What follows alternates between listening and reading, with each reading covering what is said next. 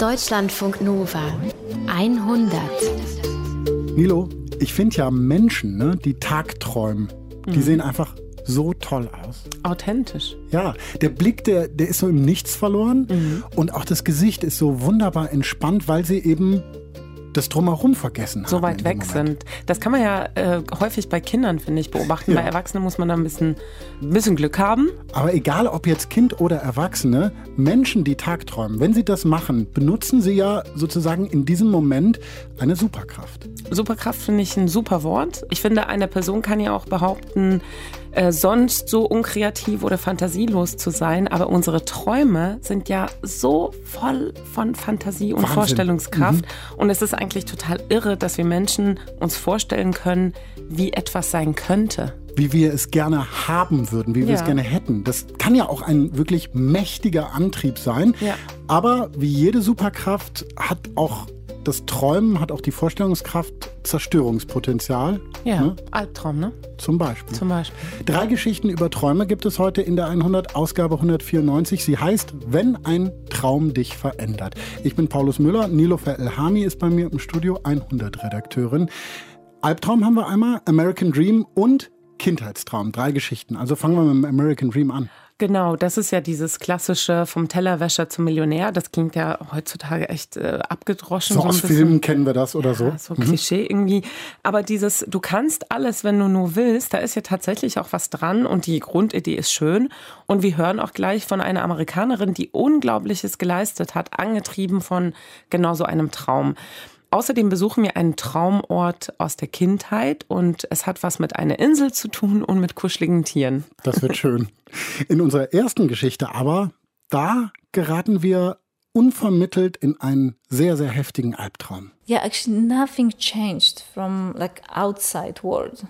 Just it was everything was in my head. So all the archetypes of hell, of evil, of um, anything that is like bad, scary, disgusting, horrible, I had it in my head. Es ist der Albtraum, den Magdalena plötzlich aus heiterem Himmel mitten am Tag erlebt, ohne dass vorher irgendwas passiert sei. Einfach so, plötzlich ist das Böseste, das Ekelhafteste, das sich Magdalena vorstellen kann, in ihrem Kopf. Und es geht nicht mehr weg. Und weil sie nicht schläft, kann sie auch nicht einfach irgendwann aufwachen. Sie ist völlig hilflos. Passiert ist es vor vier Jahren. Caroline Hantjes hat Magdalena getroffen. It was about uh, four years ago.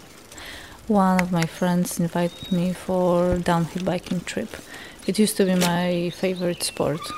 So I went for four days biking in the forest in Czech Republic.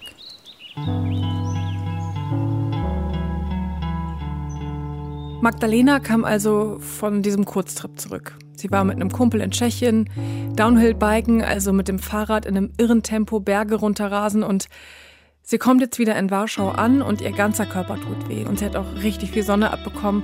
Unterwegs musste sie schon Schmerzmittel nehmen und hatte sich die Beine mit Ibucreme eingecremt. Sie ist richtig fertig.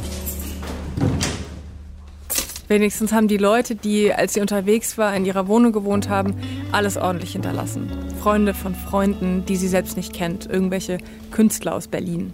Well, the flat was like really sweet and clean. They they left gifts for me, which was uh, really heartwarming because they left uh, flowers and a notebook.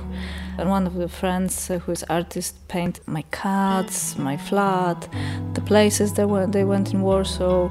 Auf dem Tisch haben die Gäste Geschenke gelassen. Blumen und ein Notizbuch mit feinem Papier und darin sind Zeichnungen von ihrer Katze und ein Brief, in dem die Gäste schreiben, der schönste Ort in Warschau, das sei ihre Wohnung. Im Kühlschrank, da findet sie noch eine Tafel Schokolade. Genau das, was sie jetzt braucht. Diese ganzen netten Gesten befrieden Magdalena ein bisschen. Vor allem der Brief, weil sie ist stolz auf ihre Wohnung. Ja, weil es ein richtig schöner Altbau ist, weitläufig mit Holzdielen und riesigen Fenstern. Aber vor allem, weil die Wohnung eine besondere Energie hat und Magdalena als Grafikdesignerin so ein Händchen dafür, Eleganz und Gemütlichkeit zu kombinieren und ein paar Merkwürdigkeiten unterzubringen. Zum Beispiel so ein Poster, das sie mal geklaut hat, mit einem neonfarbenen Totenkopf drauf, der ganz fein gezeichnet ist, oder so kleine Skulpturen, die ein bisschen gruselig aussehen. An dem Tag ist Magdalena auf jeden Fall richtig froh, zu Hause zu sein. Und sie fängt an, Kram zu machen. Duschen, aufräumen, waschen, am Computer rumhängen, was man halt so macht. Just normal day in the house that you do, whatever. And then I started to feel kind of weird anxiety that something is happening in my head. Ja, und auf einmal fühlt sie sich komisch.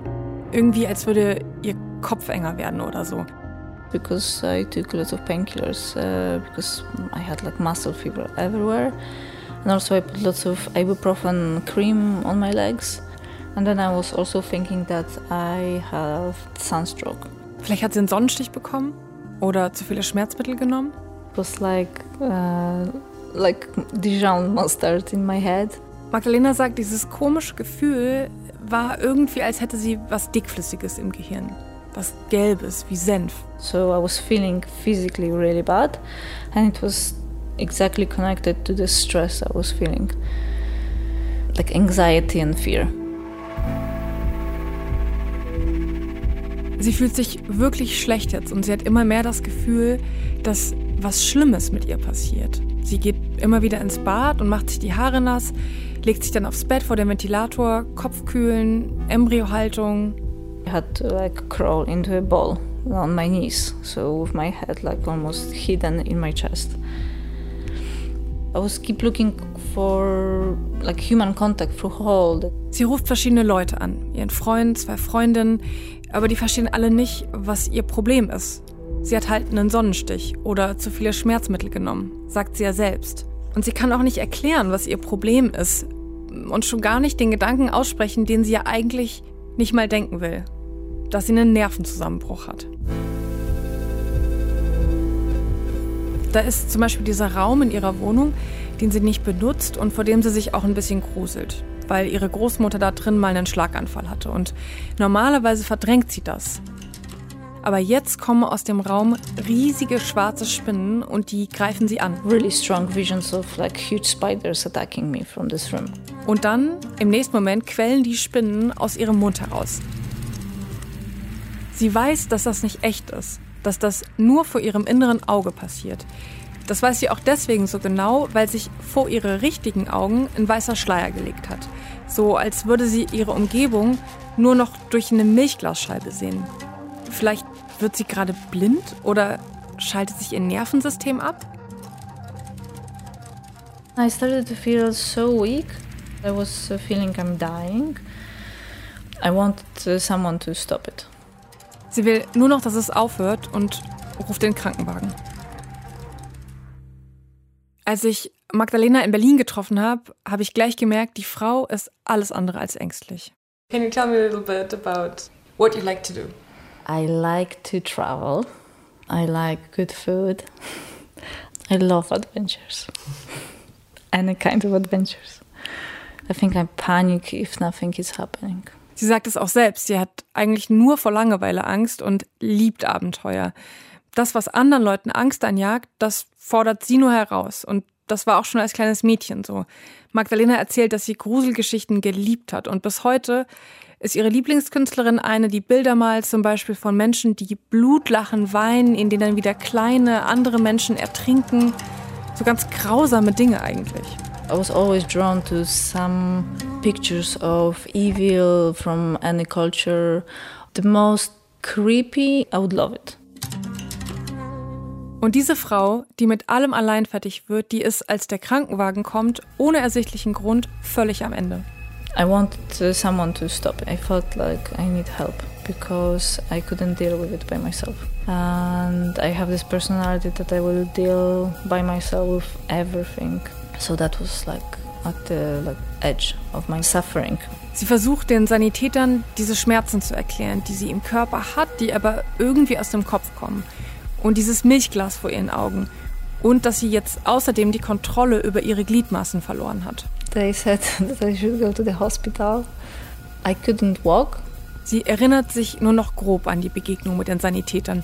Sie weiß aber noch, dass sie damals denkt, die verstehen mein Problem nicht. Die verstehen nicht, dass ich nicht laufen kann. Die helfen ihr nicht die Treppe runter, die geben ihr keinen Rollstuhl, keine Trage. Und sie weiß noch, wie sie dann, um zum Krankenwagen zu kommen, die Stufen auf dem Hintern runtergerutscht ist.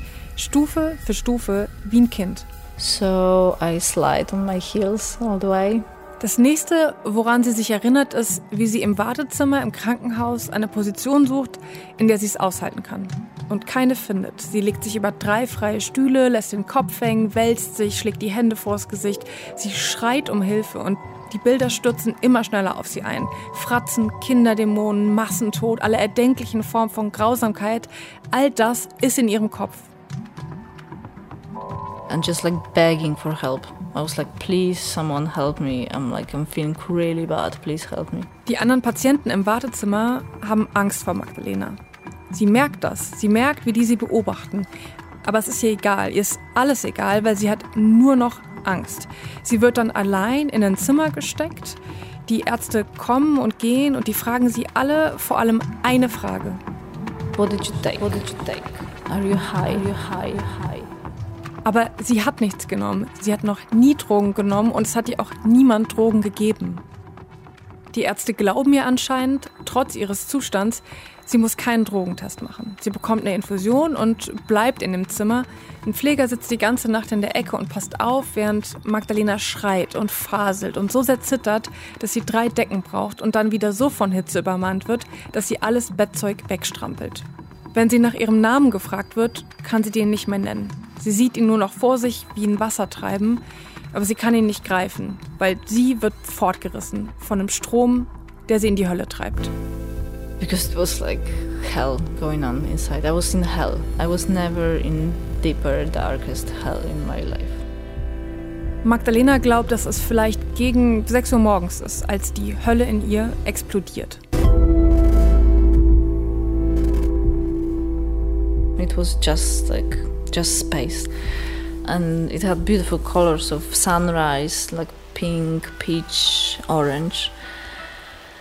And I could see like a huge sheets of fabric, like slowly breathing with like really calm air, like up and down, up and down. And it was massive. Like one one sheet of fabric was like a mountain. Der Albtraum ist plötzlich vorbei.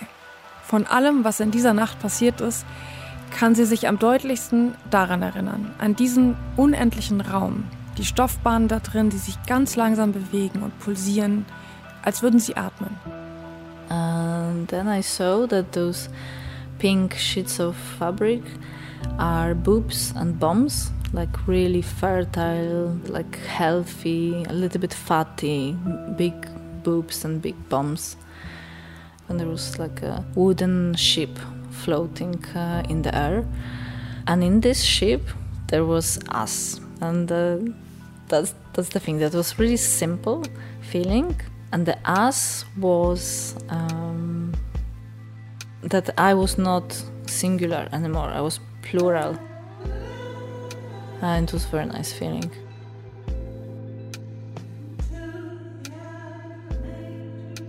Man kann richtig hören, dass sie Schwierigkeiten hat zu beschreiben, was sie meint, wenn sie sagt, sie war auf einmal alle, ein Wir. Vielleicht alle ihre Persönlichkeiten oder alle Menschen, die sie geliebt hat oder noch viel mehr, aber in dem Moment fühlt es sich ganz einfach an. Sie ist ein Wir in einem Schiff, das da in der Mitte der Stoffbahn schwebt, in einem Meer aus Brüsten, mitten in der Unendlichkeit. Das ist das letzte Bild in diesem Albtraum, das längste und das intensivste. Und danach kommen auch keine Bilder mehr. Nur die Angst schwappt immer mal wieder hoch, aber die Abstände werden größer und manchmal kann sie ganz kurz schlafen. Wie lange Magdalena im Krankenhaus war, kann sie heute nicht mehr sagen. Vielleicht 24 Stunden. Und danach kommen die Ärzte und sagen, dass sie nichts für sie tun können und dann mit gesenkter Stimme, dass sie sich vielleicht an einen Psychiater wenden sollte. I thought this is it. That's how the mental sickness looked like. My brain just got baked and something went wrong there and I'm going to be sick. Magdalena ist fassungslos, total am Boden. Weil wenn sie vor irgendwas Angst hatte, außer vor Krieg, dann davor, dass sie verrückt wird. It was really scary. A sad feeling, yeah. Weil sie dann immer noch nicht laufen kann, schiebt sie sich im Rollstuhl zum Aufzug. Und dort sieht sie zum ersten Mal nach der Nacht ihr Spiegelbild. Sie hat noch ihre Schlabberklamotten von zu Hause an, ihre Haare stehen wirr vom Kopf ab, sie ist bleich, die Konturen ihres Gesichts stechen hervor und sie denkt, dass sie jetzt auch aussieht wie eine Irre. Sie wird wütend, dass ihr niemand gesagt hat, dass er sich zumindest mal kämmen könnte. I didn't want to be mad woman and they were treating me like mad woman, so they didn't tell me that I look like shit. Und in diesem Zustand soll sie jetzt nach Hause kommen. Ihr Handy-Akku ist leer und sie fühlt sich total auf sich gestellt. Wie sie es dann zu ihrer Wohnung geschafft hat, weiß sie nicht mehr. Magdalena bleibt erstmal zu Hause und meldet sich krank. Erst ein paar Tage, aber im Endeffekt geht sie einen Monat lang nicht arbeiten. Sie muss das erstmal verarbeiten. Außerdem ist sie jetzt anders. Das merkt sie zum ersten Mal, als sie ein paar Tage, nachdem sie aus dem Krankenhaus zurück ist, sich was Gutes tun will. Ein Eis essen bei ihrem Lieblingsladen um die Ecke. I decided to reward myself with ice cream. And then I noticed I walk really slow. And it stayed with me for many months. And I never recovered from that. Sie kann zwar wieder gehen, aber nur sehr langsam. Die alte Magdalena ist immer gerannt. In der Eisdiele trifft sie eine Bekannte und während Magdalena ganz langsam ihr Lieblingseis isst, zartbitter Schokosorbet, hat sie das Gefühl, dass ihre Haut sehr, sehr dünn wird und dass sie es nicht aushält, sich mit dem Mädel zu unterhalten. She's really sweet, really nice girl. I felt I don't want to be with her. I don't want to listen to her anymore. I was feeling that my energy is going lower and lower and I definitely don't have energy for her. Sie muss nach Hause. Sofort. Aber auch dort ist sie nicht mehr sicher. Die vielen Gruselkleinigkeiten, die sie mit so viel Liebe in ihrer Wohnung drapiert hatte, die hält sie nicht mehr aus. Das Poster mit dem neonfarbenen Totenkopf, das muss weg. Die kleinen Skulpturen mit den komischen Gesichtern. Und manche Farbkombinationen, auch die müssen weg. Das ganze Grau, Blau, Schwarz, es ist zu kalt. Das muss alles weg. Like I would have like a hardcore peeling, you know, so your skin is feeling quite a lot. So that was my mind, that was my brain or my eyes. Magdalena, an der früher alles abgeperlt ist, ist hypersensibel geworden. Auch was Menschen angeht. Sie fängt an, manche Leute zu meiden. Wegen leiser Antipathien, wegen einem falschen Lachen, aufgesetzter Freundlichkeit. Alle Leute, die nicht wirklich liebevoll oder vertrauenswürdig auf sie wirken, zu denen lässt sie die Beziehung ausklingen. Das passiert auch zu einem guten Teil von selbst, weil sie nämlich kaum rausgeht und nur selten Besuch bekommt.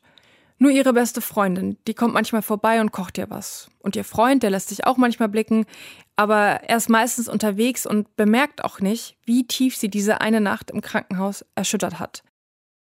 Magdalena hat alle Menschen immer ein bisschen auf Abstand gehalten und jetzt, wo sie die anderen brauchen würde, sind sie nicht da. Und sie fühlt sich auf einmal ziemlich einsam. Yeah, also a little bit sad that I just learned that I need to get involved a little bit more in a group of my friends. I was always outsider.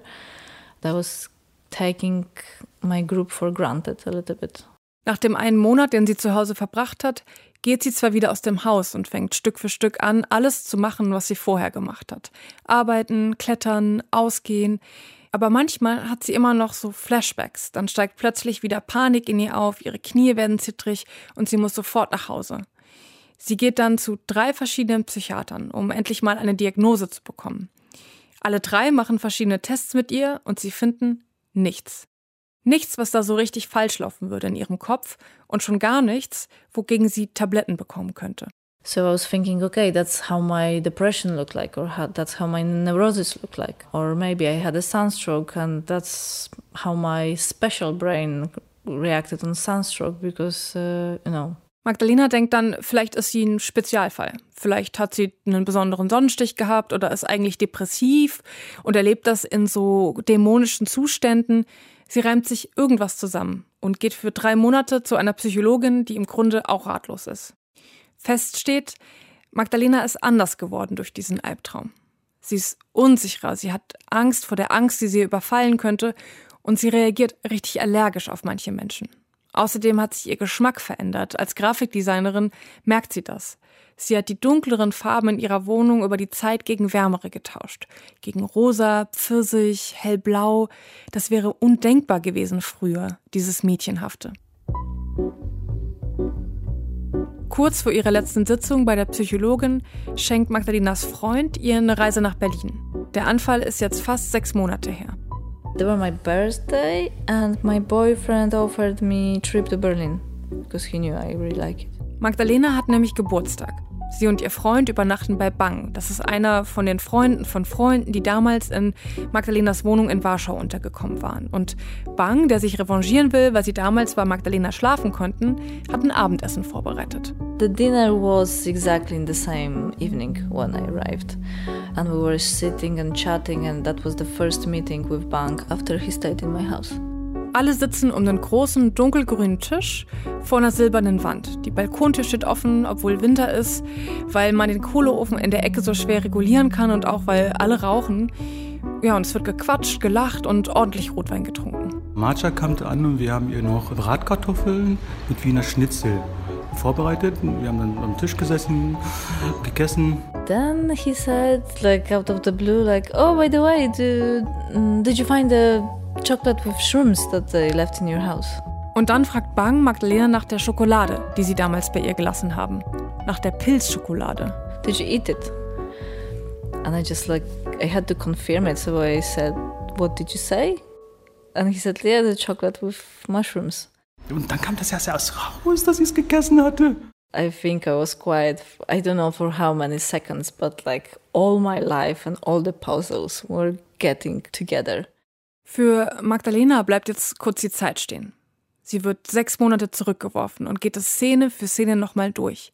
Zu Hause, wie die Dämonen erwacht sind, die Rettungssanitäter, die ihr nicht geholfen haben, die Leute im Wartezimmer, die sie so angestarrt haben, der Pfleger, dem sie die ganze Nacht von ihren Visionen erzählt hat. Und jetzt im Rückblick kapiert sie, dass allen wahrscheinlich klar war, dass sie high war.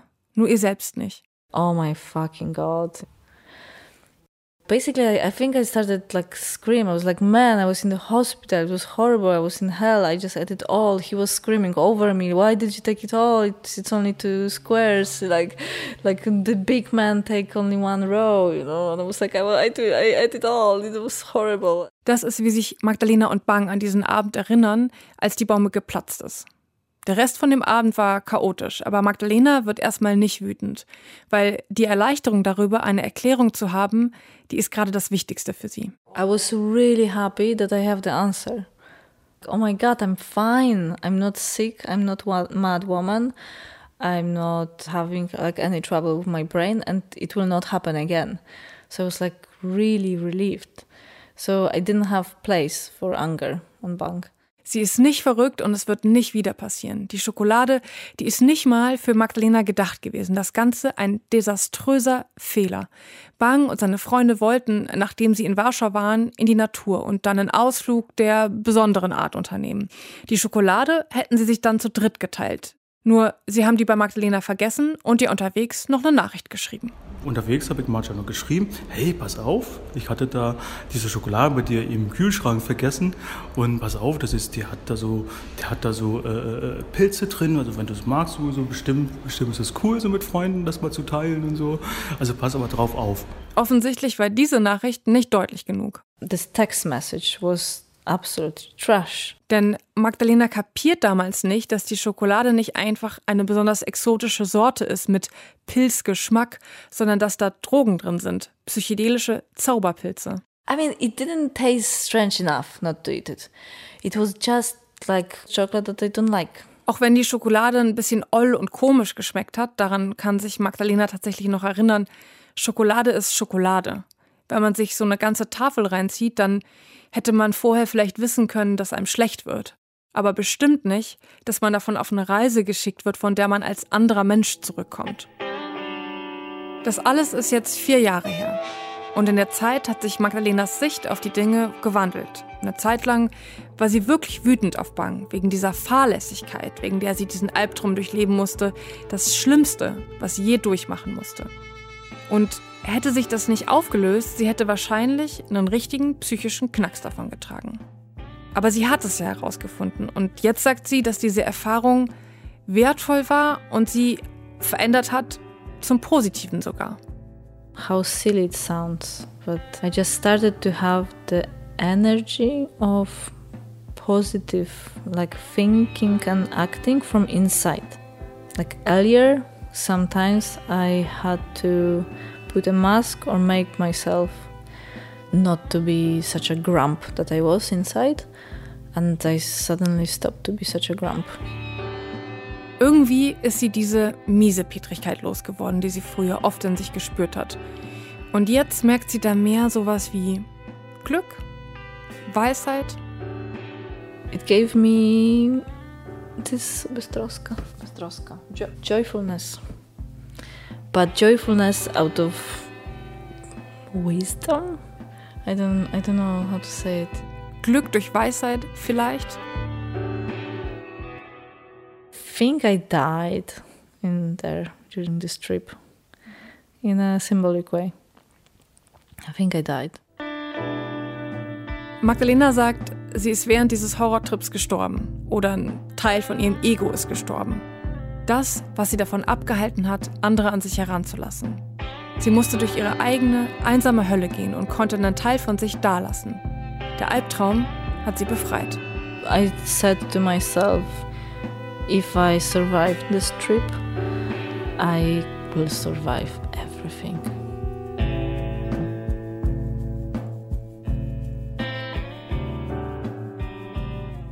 Die Sache hätte auch so richtig, richtig schief gehen können.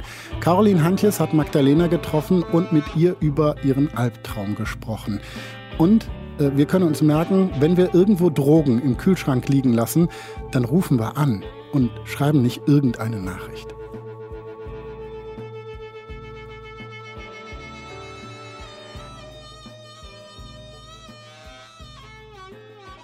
Manchmal bin ich so richtig neidisch, wenn ich so mitkriege, das Kinderspiel. Ne? Dieses, äh, du wärst jetzt ein Pony und äh, ich wäre der Hofhund und wir wären auf einem Bauernhof und dann galoppieren die so rum und bellen und wiehern und sind komplett in ihrer Welt.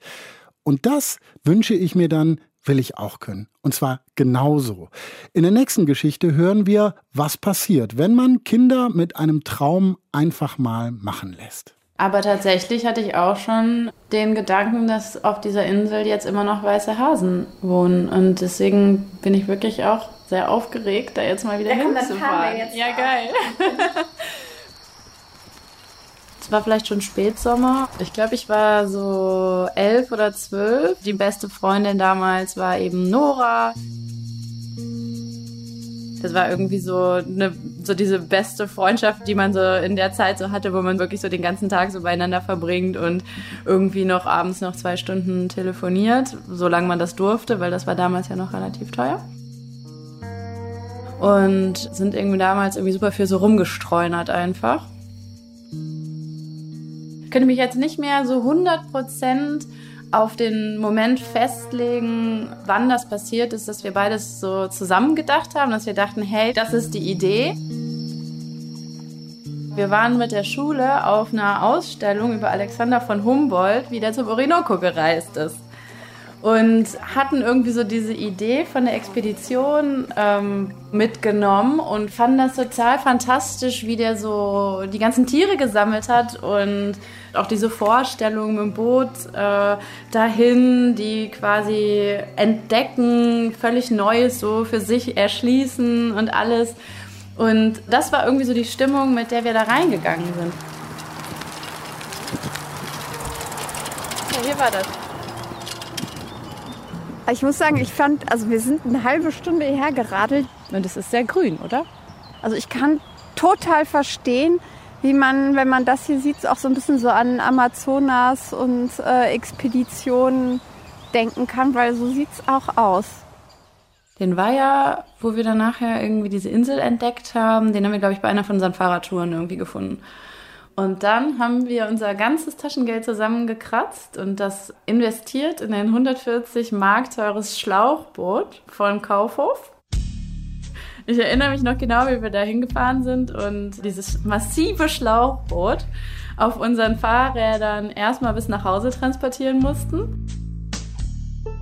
Beim ersten Mal haben wir das Boot halt hinten auf dem Fahrrad gehabt, sind da hingefahren und hatten irgendwie noch Zeug dabei, also richtig so Maschendrahtzaun, äh, Kabelbinder, eine Zange. Also irgendwie hatten wir genug Kram, um auf der Insel dann eben äh, so eine Art Bau zu bauen. dann sind wir dann, glaube ich, schon das nächste Mal mit den ersten Tieren wiedergekommen. Irgendwie wusste ich von diesem Markt und auf dem Taubenmarkt durfte man dann hingehen und dann auch mal die auf den Arm nehmen und so und es war irgendwie so eine abgefahrene Stimmung da. Also so das, da war super viel los, da wurden irgendwie diese Schlachthasen verscherbelt und das war so ein bisschen so wie so Zoo für umsonst und alleine. Man kriegt einen Karton und ähm, ich erinnere mich auch nicht daran, dass man irgendwie sich erklären musste oder irgendwas.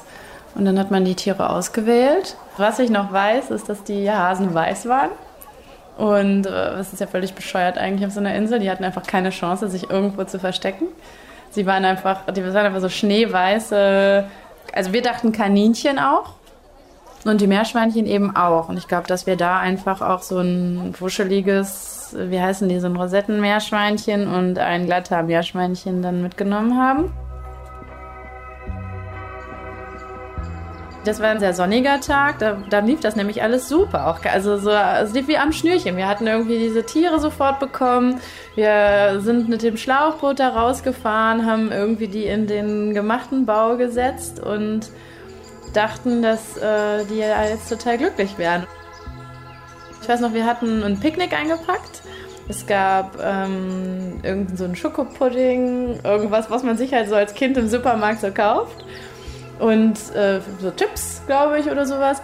Und dann ähm, haben wir uns an dem Tag aber auch überlegt, dass wir das Schlauchboot da lassen, weil wir es nicht nochmal mit zurückschleppen wollten und haben ein großes Loch gegraben an der Böschung und haben das Schlauchboot da reingetan.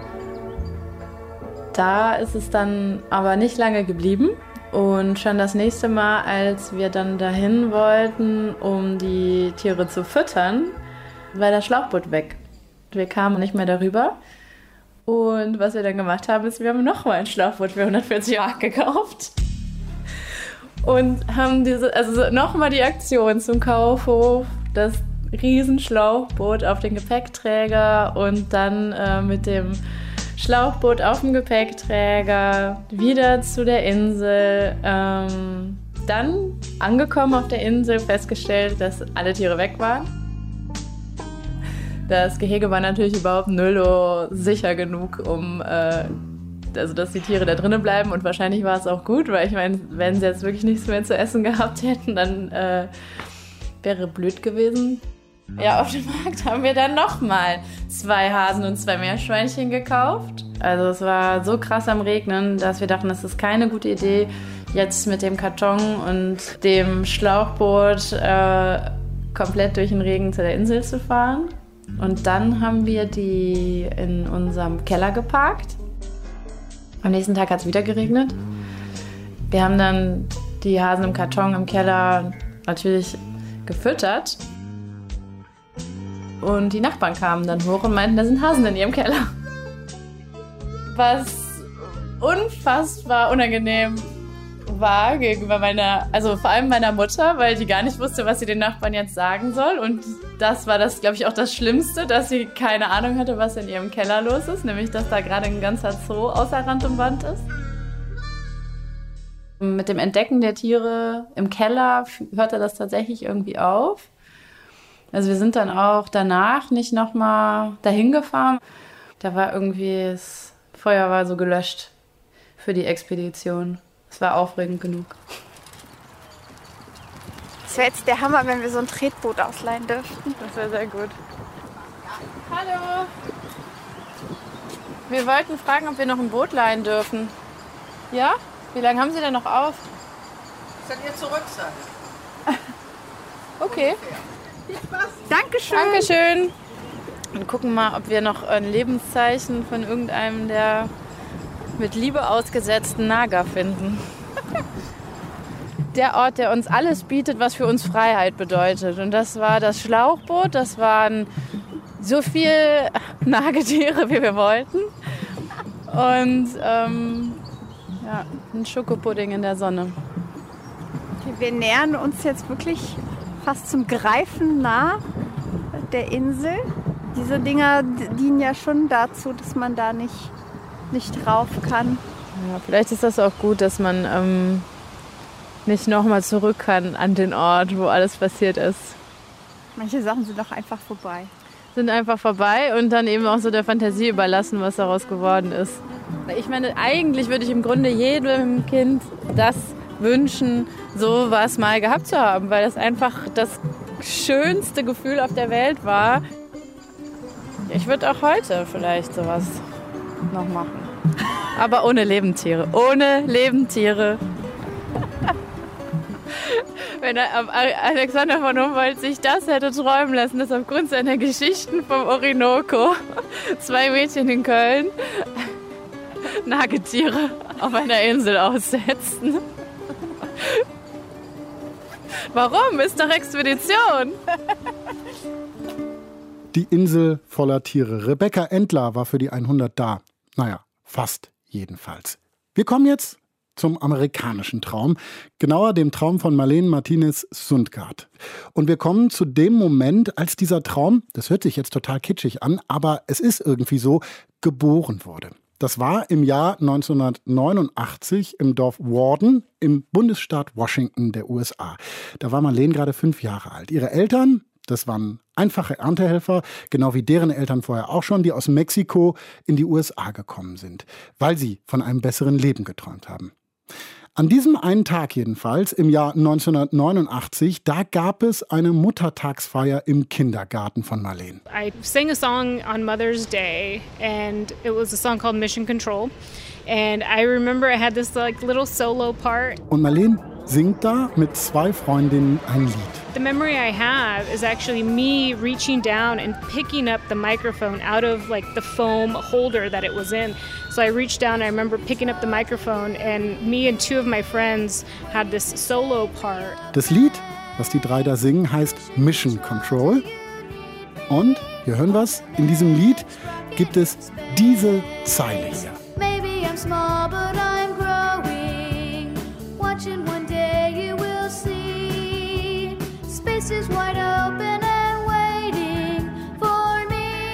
Also, ne, ich mag klein sein, aber ich wachse und ihr werdet schon sehen, das Weltall ist weit offen und wartet auf mich. Zack.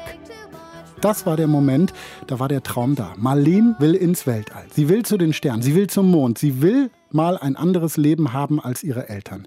Kerstin Zilm hat Marlene Martinez Sundgaard in Pasadena getroffen, Kalifornien.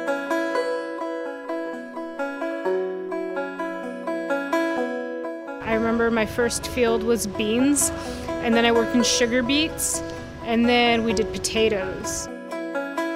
Marlene, die erzählt hier davon, wie sie zum ersten Mal ihren Eltern bei der Erntearbeit helfen musste. Und zwar auf einem Bohnenfeld, dann in den Zuckerrüben, dann Kartoffeln ernten. 13 Jahre alt war sie damals und hatte Schulferien. Marleens Eltern, die wollen, dass ihre Kinder mal ein besseres Leben haben und nicht in den Feldern arbeiten. Aber bis dahin gilt erstmal, wenn Marlene nicht zur Schule geht, dann muss sie mitarbeiten, vor allem in den Ferien. And so, for starting at the age of 13, for the next three summers, I would get up at 4 o'clock in the morning. We had to be in the field by 5 o'clock, which was sunrise in the state of Washington. And we would just start working, and we'd be working for the next, you know, nine or 10 hours. Marlene, die steht jeden Morgen um 4 Uhr auf, in den Ferien. Und dann bückt sie sich neun bis zehn Stunden lang auf einem Acker. Es geht los vor Sonnenaufgang, damit sie fertig sind, wenn am Nachmittag die schlimmste Hitze kommt. Und sie hat mir erzählt, dass sie bis heute keinen Sonnenaufgang sehen kann, ohne dass ihr dabei kotzübel wird. To this day now, I can't watch a sunrise without getting sick. Und bei der Arbeit in den Feldern, da träumt sie sich dann oft ganz weit weg. Nicht weg von den Eltern, die liebt sie, aber weg von dieser harten Arbeit, weg vom ständigen Kampf darum, genug Geld fürs Essen zu haben, für die Schulbücher, für Schuhe und Jeans, weg vom ewigen müde und kaputt sein. Sie will so weit weg, wie es nur geht. Und dabei träumt sie von den Sternen. Die hat ihr der Vater nämlich nachts im Garten gezeigt. Und ins Weltall will sie, von dem sie als kleines Mädchen im Kindergarten gesungen hat.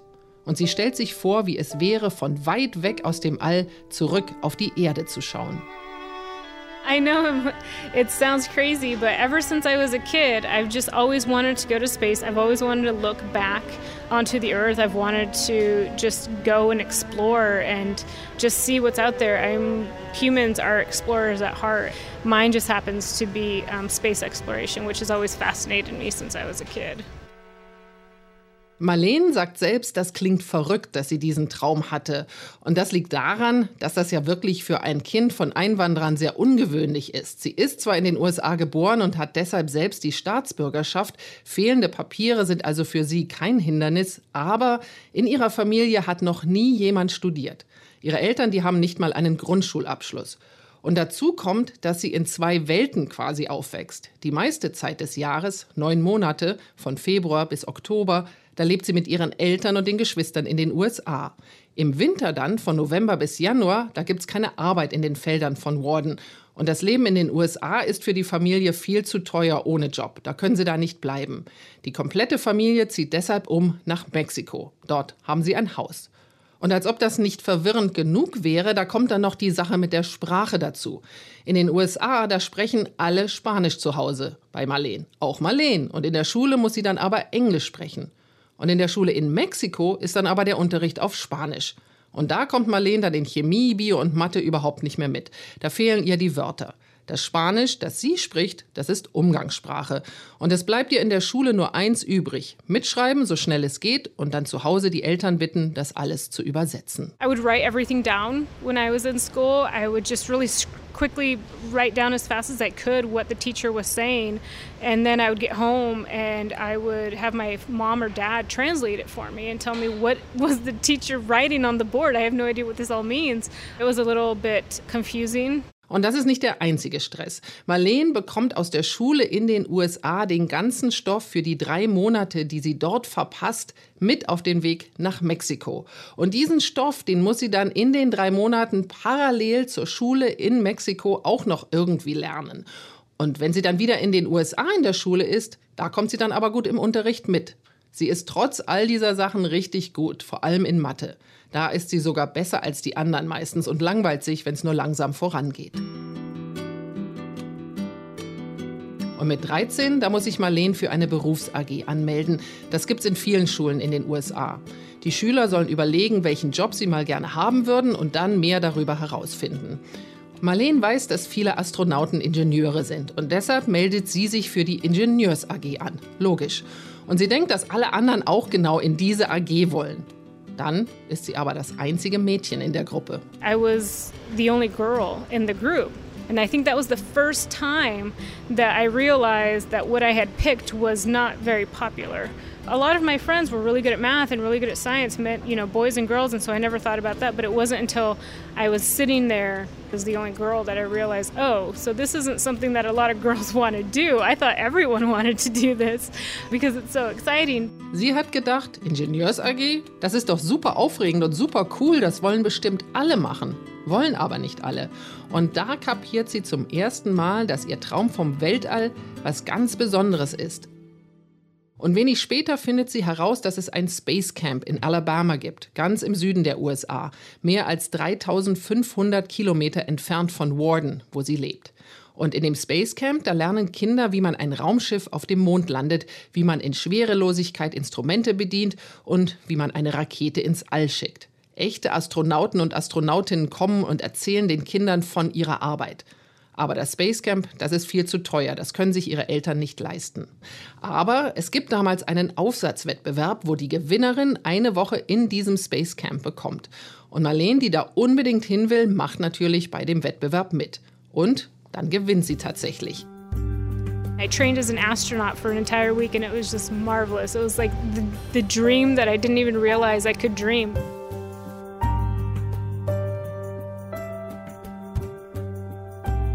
Und zum ersten Mal bekommt Marlene eine Bestätigung, dass das, was sie sich da zusammengeträumt hat vom All, nicht nur ein Traum sein muss. Dass das wahr werden kann. Im Camp, da steckt sie nämlich plötzlich tatsächlich in einem Astronautenanzug. Sie schwebt schwerelos in einem Raumschiff. Und sie bekommt den Auftrag, eine Weltallmission zu erfüllen. Sie baut mit anderen Mädchen und Jungs einen Satelliten. Und dann kommt noch ein absoluter Höhepunkt. Marleen schwebt in einem Multifunktionsstuhl über dem Boden. Schwebt. Mehrere Zentimeter. Und der Stuhl, in dem sie das tut, der heißt 60OF Chair. 60OF, das steht für Six Degrees of Freedom. Und das bedeutet, dass sich der Stuhl in alle Richtungen frei bewegen kann. Hoch und runter, nach rechts und links, vorwärts und rückwärts. Er kann nach vorne und nach hinten kippen zur Seite und er kann quer in der Luft stehen bleiben. So I got put in this spacesuit, and then I sat in what they called the 6DF chair, 6 degrees of freedom chair. And it would hover off the floor just a little bit. So I was floating, and that was just so much fun.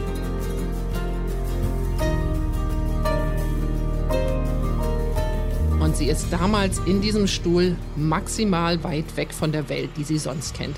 Die Welt, in der ihre Eltern für 5 Dollar und 25 Cent die Stunde Bohnen ernten. Die Welt, in die sie nach dem Space Camp erstmal direkt zurück muss. Zurück in die Felder, bis die Schule wieder anfängt.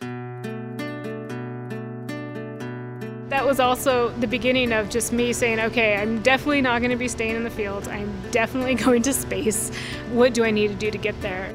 Nach der einen Woche im Space Camp ist Marleen fest entschlossen, sie geht ins Weltall und sie hat nur noch eine Frage, was muss ich tun, um Astronautin zu werden? Und in Deutschland, da würden die Leute wahrscheinlich jetzt sagen, ja, wo willst du denn das Geld dafür herkriegen? Das ist doch irre teuer und mach mal halblang, muss ja nicht gleich Astronautin sein, muss ja nicht der Mond sein. Aber in den USA, da ist das anders. Da spornen einen die Menschen eher an, die sagen, klasse, das ist ja irre, viel Glück, du schaffst das. Und darum fragt sich Marleen eben auch nicht, ob sie es schaffen kann, Astronautin zu werden, sondern wie sie es schaffen kann. Und das ist dann eben der amerikanische Traum. Sie hat zwar keine Vorbilder in der Schule oder in der Familie oder im Ort, wo sie lebt, aber es sagt ihr eben auch niemand, dass das alles utopisch ist. Im Gegenteil, ihre Eltern, die nicht mal einen Grundschulabschluss haben, die sagen ihren Kindern immer, dass alles möglich ist, was sie sich erträumen, wenn sie nur schwer dafür arbeiten. I lived a very sheltered life in a very small town, and so I didn't really have a lot of people to tell me what I couldn't do. I didn't see a lot of examples of what I could do in my town, but I did know, you know, I had parents who were always very supportive, and so they always, you know, would tell us, you can be whatever you want. Und die Eltern, die wollen ja auch, dass Marleen und ihre Geschwister nicht ihr Leben lang in den Feldern arbeiten. Das ist ja das Ziel irgendwie von allen Einwandererfamilien, dass es ihren Kindern besser geht als ihnen. Und bei Marleens Familie hat das ja auch geklappt. Ihre Großeltern sind mit nichts aus Mexiko in die USA gekommen und ihre Kinder, Marleens Eltern, die haben jetzt ein Haus in Mexiko. Sie haben ein Auto und alle ihre Kinder können in die Schule gehen. Marleen, die geht jetzt eben noch einen großen Schritt weiter, hat große Pläne. Sie will Astronautin werden. I just had this idea in my head that I was gonna, you know, I was gonna be an astronaut, I was gonna fly in space, and no one ever told me I couldn't. Aber träumen, das reicht eben auch nicht. Und es reicht auch nicht, eine Woche lang als Teenagerin in Alabama Astronautin zu spielen, um tatsächlich einen Job bei der NASA zu bekommen. Da kommen wir dann wieder zur harten Arbeit. Die gehört eben auch zum amerikanischen Traum. Und für Marleen heißt das, sie braucht jetzt erstmal gute Noten. Und nach dem Space Camp, da kniet sie sich noch mehr rein in die Hausaufgaben, belegt alle Mathe- und Wissenschaftsklassen, die es gibt, weil sie nach der Schule studieren will. Und zwar Raumfahrttechnik. Dafür braucht sie dann auch noch eine Menge Geld. Denn das ist richtig teuer. Im Durchschnitt kostet das an Unis in den USA knapp 60.000 Dollar pro Jahr. 60.000. Und das Studium dauert vier Jahre, wenn alles läuft wie geplant. Das sind dann 240.000 Dollar, mindestens.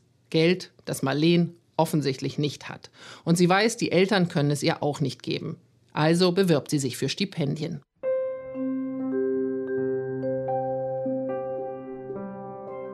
I applied for all of the scholarships I could possibly get because I knew my family couldn't pay for college. And so I applied for the NASA Space Grant, which I did end up getting, and a bunch of different scholarships. Sie bewirbt sich also an Unis für Studiengänge und parallel für Stipendien. Und eins davon ist das NASA-Stipendium. Die Bewerbung wird abgelehnt. Sie bewirbt sich bei anderen Organisationen, beantragt finanzielle Hilfe beim Bund, bei Bundesstaaten und erstmal klappt gar nichts. Aber dann bekommt sie endlich ein Stipendium. Und das gilt allerdings nur für das Studium am Institut für Luft- und Raumfahrttechnik an der Universität von Washington in Seattle. Und ausgerechnet da hat Marleen sich nicht beworben. Sie findet dann dort aber eine Professorin, die bereit ist, auch verspätet noch eine Bewerbung anzunehmen, aber nur, wenn Marleen sie persönlich vorbeibringt und ihr erklärt, warum sie dort studieren will. Marleen ist natürlich wild entschlossen, das zu schaffen und sie überredet ihre Mutter, sie 350 Kilometer mit dem Auto nach Seattle zu fahren. Und dann ist die Professorin nicht da. Marleen, die gibt ihre Unterlagen nur ab und hofft einfach, dass die Professorin sie sich anschaut. So I ended up eventually getting a full ride to the University of Washington in Seattle. Und es klappt tatsächlich. Marleen bekommt jetzt nicht nur das Stipendium, sondern auch den Studienplatz bei der Uni in Seattle. Und das heißt, Unterricht, Bücher, Zimmer und Essen in der Mensa, das alles ist bezahlt. Für Kleidung und für Trips nach Hause, da jobbt sie als Tutorin und macht bezahlte Praktika. Marleen, die atmet jetzt erstmal durch. Aber als der Unterricht anfängt, kommt der nächste Hammer. Sie hinkt, was den Stoff angeht, furchtbar hinterher. In Mathe, in Physik, in allem. Und das hat sie nicht erwartet. Ihre Noten, die waren ja immer gut, aber ihre Schulen in Mexiko und in den USA waren eben nicht besonders gut. Und was die Lehrer dort als Testergebnisse durchgelassen haben, das reicht an dieser Uni nicht einmal, um Grundlagen zu verstehen. Marleen, die kriegt mit, dass ihre Kommilitonen in der Highschool Nachhilfe bekommen haben, dass sie Eltern hatten, die ihnen bei Hausaufgaben helfen konnten, dass sie Uni-Vorbereitungskurse belegt haben, von denen Marleen nicht einmal wusste, dass es sie gibt. Und jetzt muss sie gleichzeitig aufholen und Neues lernen. Vier Jahre studiert sie. Und das Studium, das ist echt schwer für sie. I had to play catch up and then do really well in college just to, to get the grades I needed to get out of college with a degree. Und Marleen, die macht dann ihren College-Abschluss. Und natürlich einen guten Abschluss. Dann braucht sie aber einen Job. Und eigentlich will sie ja zur NASA und Astronautin werden. Und da bewirbt sie sich dann auch. Das klappt aber erstmal nicht. Sie bekommt dann einen Job bei Lockheed Martin. Das ist ein Unternehmen, das Instrumente und Technologie für Raumfahrt und Verteidigung entwickelt. Marleen, die hat damit einen Meilenstein in der Familie erreicht.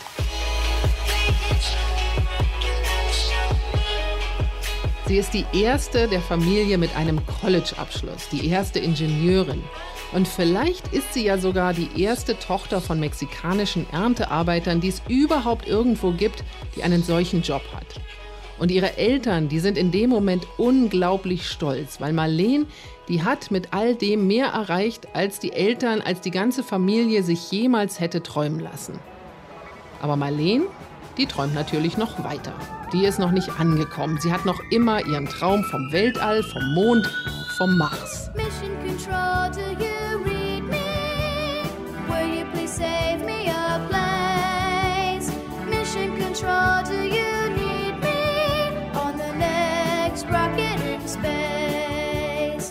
Und ins All, da führt nur ein Weg, das Astronautenprogramm der NASA.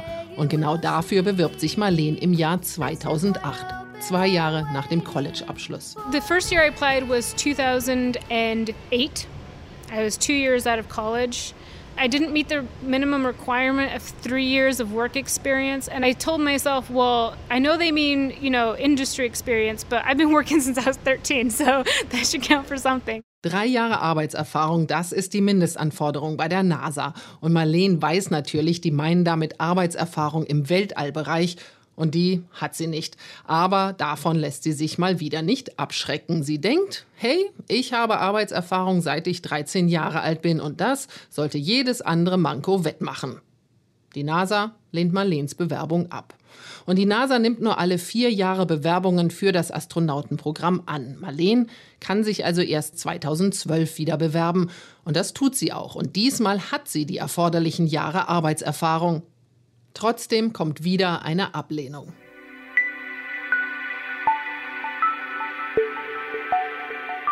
Das ist natürlich hart für Marleen, aber sie nutzt die Zeit danach, um sich bei der NASA für andere Jobs zu bewerben.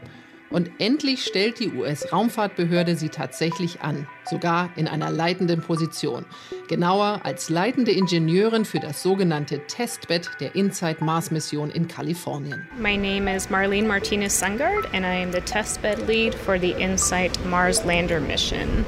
Das Testbett, das ist das Labor, wo auf der Erde alles ausprobiert wird, was Roboter auf dem Mars machen sollen. So detailgetreu wie irgendwie möglich. Das ist sozusagen ein Stück Weltall auf der Erde. Und in diesem Testbett, da ist Marleen heute Chefin. Marleen, die sieht klein aus in dem Labor. Sie ist nur knapp 1,60.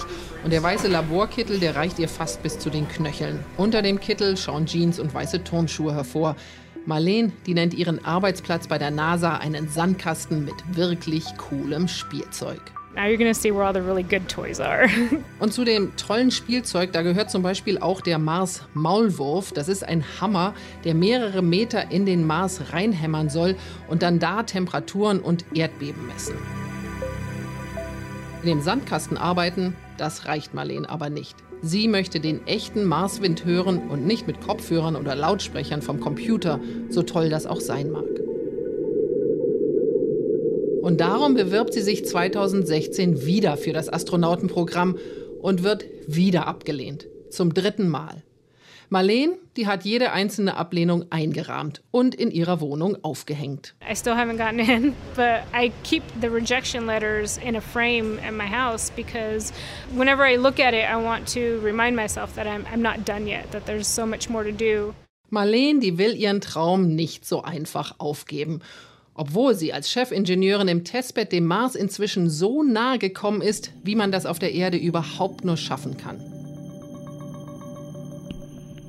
Kurz nachdem der Mars-Roboter zum ersten Mal Bilder vom Planeten zur Erde geschickt hat, da hat Marleen nämlich ihre Virtual Reality Brille aufgesetzt und die kann holographische Bilder produzieren. Marleen, die hat diese Brille schon oft aufgesetzt, aber diesmal ist sie zum ersten Mal mit den 3D-Bildern frisch vom Mars gefüttert. Und zum ersten Mal sieht Marleen beim Simulieren im Testbett nicht mehr graue Kiesel. Zum ersten Mal sieht Marleen roten Mars. I saw red Mars in front of me. And I just thought, oh my God, this is Mars. And you could feel like you're walking on it. Your mind just starts to play tricks on you. In dem Moment selbst macht Marleen einfach nur ihren Job, ganz rational. Danach fährt sie nach Hause und da wird ihr klar, was sie gerade gesehen hat. Sie war ihrem Traum in dem Moment so nah wie noch nie. Und in ihrem Auto, da fängt Marleen dann an zu weinen. In my car, I just started sobbing because I just couldn't believe what I had done that day. But it was just, it was amazing. I mean, that was as close as I've been to walking on Mars, and it was pretty cool. Und dieses starke Gefühl, das hat Marleens Drang, ihre Sehnsucht ins All zu fliegen, nur bestärkt. Und darum wird sich Marleen 2020 wieder für das NASA-Astronautenprogramm bewerben.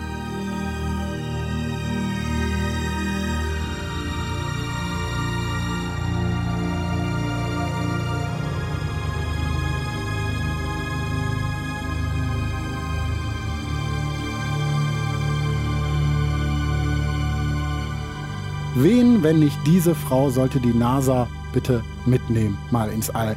Kerstin Zilm hat uns Marleen und ihren Traum vorgestellt. Vielen Dank dafür.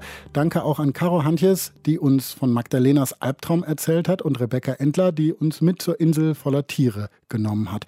Danke an Susanne Basakaya, die diese Ausgabe ins Netz gebracht hat. Für den traumhaften Ton haben Max Burbach, Alex Stojanov, Uwe Bräunig, Steffi Brück und Norm Wollmacher gesagt. Vielen Dank an Nilofer Elhami und Julia Roche für die Redaktion dieser Sendung.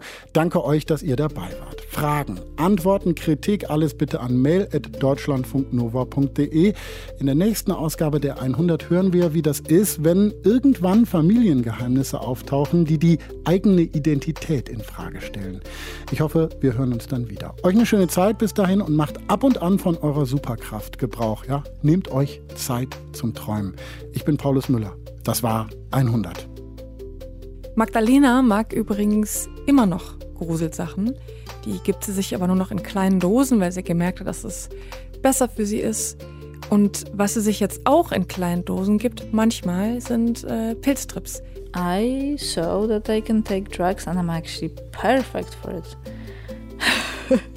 Nur in guten Situationen, in denen sie mit guten Menschen ist und sich wohlfühlt.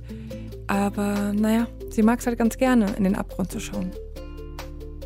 Irgendwann kam raus, dass Milena ihrer Mutter die Geschichte wahrscheinlich nie ganz erzählt hat. Und deswegen sind wir hingefahren und haben sie befragt nach ihren Erinnerungen von diesem Tag damals, als die Nachbarn kamen. Die kamen aus der Schule, habe ich gewartet und dann habe ich gesagt, ich habe hier eine Information, äh, dass bei uns im Keller äh, Kaninchen leben. Und dann sind wir da runtergegangen. Ich war ja zu der Zeit alleinerziehend mit beiden Kindern. Ich fühlte mich dann immer so ein bisschen erwischt, dass ich nicht gut aufpasse. Und das war ein unangenehmes Gefühl. Aber eigentlich den Plan gehabt, und das hatten wir schon mit einer Fuhre Hasen und Meerschweinchen auch durchgezogen, die auf eine Insel im Karlsruher Weiher zu bringen. Ah, das wusste ich nicht. Ist das wirklich wahr? Ja.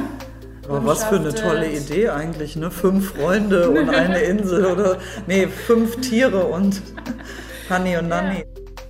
Warum ich mich so gefreut habe, dass ich Marleen getroffen habe, ist, dass ich wahnsinnig viele Geschichten in letzter Zeit gemacht habe über Einwanderer und die meisten Geschichten waren eher deprimierend. Da ging es um Einwanderer, die irgendwo an der Grenze feststecken und nicht wissen, ob sie es jemals in die USA schaffen, welche die es geschafft haben, aber die dann hier mit Fußfesseln sitzen oder eben auch nicht wissen, wie es weitergeht, die irgendwie alle am Kämpfen sind und nicht sehr viel weiterkommen. Und dann ist da Marleen, Tochter von Einwanderern, Tochter, die in Kartoffelfeldern gearbeitet hat und sie hat diesen Riesentraum und sie verfolgt den und sie schafft ihn auch Schritt für Schritt und das fand ich einfach große Klasse und deshalb wollte ich die Geschichte auch unbedingt erzählen. Deutschlandfunk Nova 100. Jeden Sonntag um 16 Uhr. Mehr auf deutschlandfunknova.de.